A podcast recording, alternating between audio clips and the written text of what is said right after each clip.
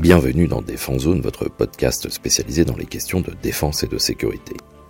Chaque semaine, en plus de nos entretiens avec des militaires, policiers, gendarmes, entrepreneurs et autres experts du secteur, nous vous proposons un court résumé des actualités qu'il ne fallait pas rater ces derniers jours. Ministère des Armées. La récente alliance stratégique entre KNDS et Leonardo, un géant italien de la défense, marque un tournant significatif dans l'évolution du programme européen de chars de combat principal, le MGCS. Initialement, l'appel d'offres Future Main Battle Tank, la FMBT de la Commission européenne, impliquant divers acteurs européens, dont Leonardo, semblait concurrent au MGCS franco-allemand. Cependant, des clarifications ont été apportées par Boris Pistorius, ministre allemand de la Défense, et son homologue français Sébastien Lecornu, affirmant que les gouvernements restent décisionnaires sur leurs besoins militaires. Le MGCS, qui vise à remplacer les chars actuels par un système de combat terrestre de nouvelle génération, a connu des blocages dus à des divergences entre les industriels, principalement sur l'armement du futur char. Le projet, relancé après une entente sur les besoins communs, a évolué avec l'annonce de la collaboration KNDS-Leonardo. Cette alliance vise à créer un groupe européen de défense consolidé, renforçant les capacités de production et de développement en Italie, et met l'accent sur l'électronique de défense terrestre.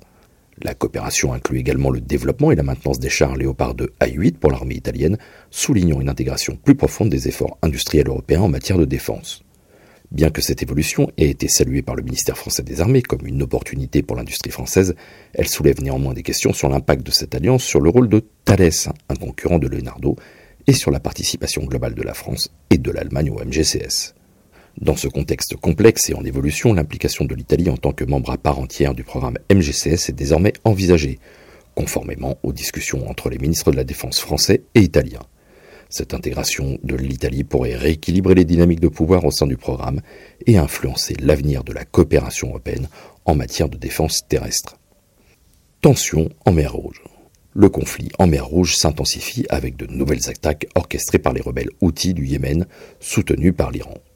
Récemment, ils ont revendiqué des attaques contre le pétrolier MV Swan Atlantique et le porte-conteneur MSC Clara, utilisant cette fois des hydravions tels que les Bavard 2, des appareils à effet de sol capables d'échapper au radar. Bien que l'étendue des dommages sur le MSC Clara reste inconnue, le MFV Swan Atlantique, quant à lui, a subi des dégâts limités. Ces attaques croissantes ont conduit des compagnies maritimes majeures telles que Maersk, Apagloyd AG et le français CMA CGM à suspendre temporairement leurs activités dans la zone du détroit de Babel-Mandeb. Cette décision souligne l'impact significatif de ces incidents sur le commerce maritime international. En réponse à cette menace croissante, une coalition internationale sous la direction des États-Unis, incluant la France, le Royaume-Uni, Bahreïn, le Canada, l'Italie, les Pays-Bas, la Norvège, l'Espagne et les Seychelles, a été formée pour l'opération Prosperity Guardian. Cette initiative vise à sécuriser la navigation en mer Rouge et à contrer les activités hostiles des Houthis. L'Allemagne et l'Égypte, bien que sollicités, ont choisi quant à eux de ne pas participer à cette coalition. La partie française à cette opération pourrait prochainement être sujet à un débat au Parlement, conformément à l'article 35 de la Constitution française. Les forces navales occidentales telles que la frégate française Frem Languedoc et le destroyer britannique HMS Diamond jouent aujourd'hui un rôle clé dans la défense contre ces attaques. Le Diamond a récemment abattu un drone hostile avec son système surface Air Sea Viper, tandis que l'USS Carnet américain a intercepté 14 drones kamikazes. Quant à la Frem Languedoc, nous en parlions déjà dans une précédente brève, elle a protégé plusieurs navires grâce à des tirs d'Aster 15 contre les drones outils. La situation en mer Rouge, exacerbée par les guerres en cours entre Israël et le Hamas, révèle l'importance stratégique de cette région pour la sécurité maritime internationale. La liberté de navigation et la sécurité des voies maritimes restent une préoccupation majeure pour la communauté internationale face à l'escalade du conflit. Allemagne.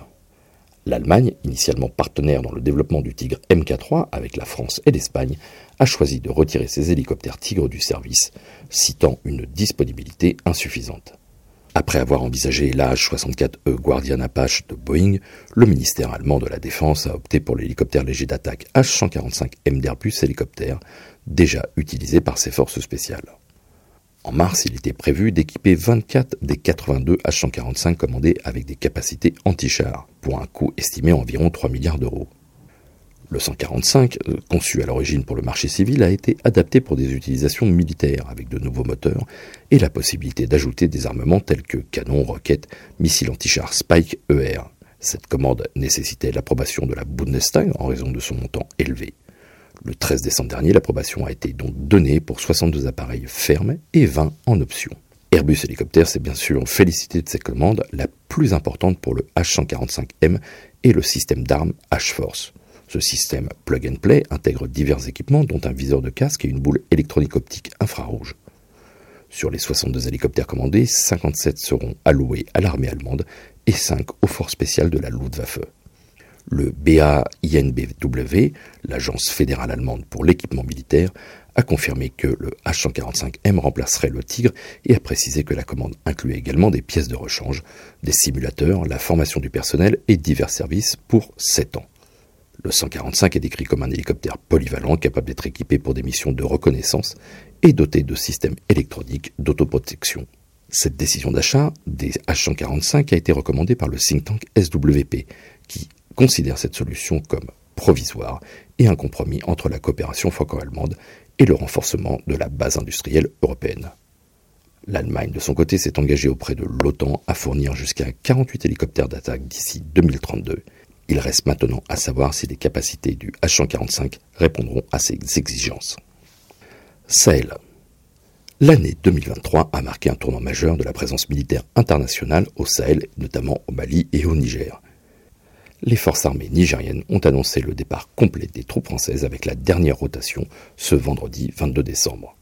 Ce retrait fait suite à la prise de pouvoir par les généraux nigériens lors du coup d'État le 26 juillet, qui a entraîné une rupture de plusieurs accords militaires avec la France. Environ 1346 soldats français et une majorité de matériel logistique avaient déjà quitté le Niger il y a quelques semaines, ne laissant sur place que 157 soldats. Parallèlement, au Mali, la mission de l'ONU, la MINUSMA, a officiellement clos 10 ans de déploiement. Malgré les efforts déployés depuis 2013, les violences ont continué à se propager, affectant non seulement le Mali, mais aussi ses voisins sahéliens. La MINUSMA, considérée comme la mission de paix de l'ONU la plus durement touchée ces dernières années, a vu plus de 180 membres tués dans des actes hostiles. Cependant, l'engagement de l'ONU a été reconnu pour avoir protégé de nombreuses populations et renforcé les capacités locales en matière de droits de l'homme. L'armée allemande, de son côté, a également terminé sa mission au Mali avec le départ des derniers soldats allemands de Gao, depuis 2013, environ 27 500 casques bleus allemands ont contribué à la stabilisation de l'État malien. Cette décision de retrait marque un changement dans la stratégie de la Bundeswehr qui avait prévu initialement de prolonger sa présence militaire jusqu'en 2024. Ces retraits interviennent dans un contexte de tensions croissantes et de relations en évolution entre les pays de la région et leurs partenaires occidentaux. Le Niger en particulier rompt progressivement les liens avec certains partenaires, tout en renforçant sa coopération avec le Burkina Faso et le Mali. Les sanctions économiques et financières de la CDAO imposées au Niger après le coup d'État du mois de juillet demeurent en place, conditionnant leur allègement à une transition courte. Ces évolutions politiques et militaires suggèrent un changement significatif dans la dynamique de sécurité régionale, avec des implications potentiellement vastes pour la stabilité et la lutte contre l'extrémisme violent dans la région du Sahel. Police nationale. Un vaste coup de filet dans les quartiers nord de Marseille a récemment marqué un tournant significatif dans la lutte contre le narcotrafic. Récemment, l'Office anti-stupéfiant de la police judiciaire de Marseille, avec l'appui de la force d'intervention de la police nationale, a réussi à interpeller neuf personnes impliquées dans un important réseau de trafic de drogue dans la cité du Plan d'Aou, située dans le 15e arrondissement. Parmi eux, quatre présumés dealers, y compris le chef du réseau, ont été mis en examen et placés en détention provisoire. Ce succès est le résultat d'une enquête débutée en novembre 2022 révélant un trafic intense de résine de cannabis et de cocaïne provenant respectivement d'Espagne et des Pays-Bas. Les perquisitions ont abouti à la saisie de 4 kg de hashish, 100 g de cocaïne, 6 montres de luxe et divers biens de haut de gamme, ainsi que des armes à feu et 8000 euros en espèces. Dans un contexte plus large, le ministre de l'Intérieur, Gérald Darmanin, a annoncé via les réseaux sociaux l'interpellation de 24 autres individus liés au trafic de drogue à Marseille. Ces arrestations s'inscrivent dans la lutte contre le narcobanditisme, une problématique qui a conduit à 47 morts depuis le début de l'année en raison des violences entre clans rivaux.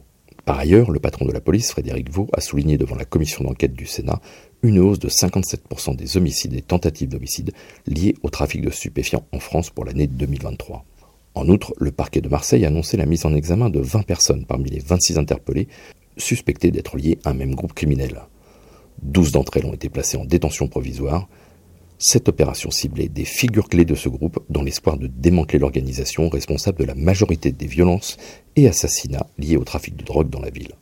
Ces séries d'arrestations et de procédures judiciaires témoignent de la détermination des autorités françaises à combattre efficacement le trafic de drogue et à réduire la violence qui en découle, tout en soulignant l'ampleur et la complexité de ces réseaux criminels, notamment à Marseille.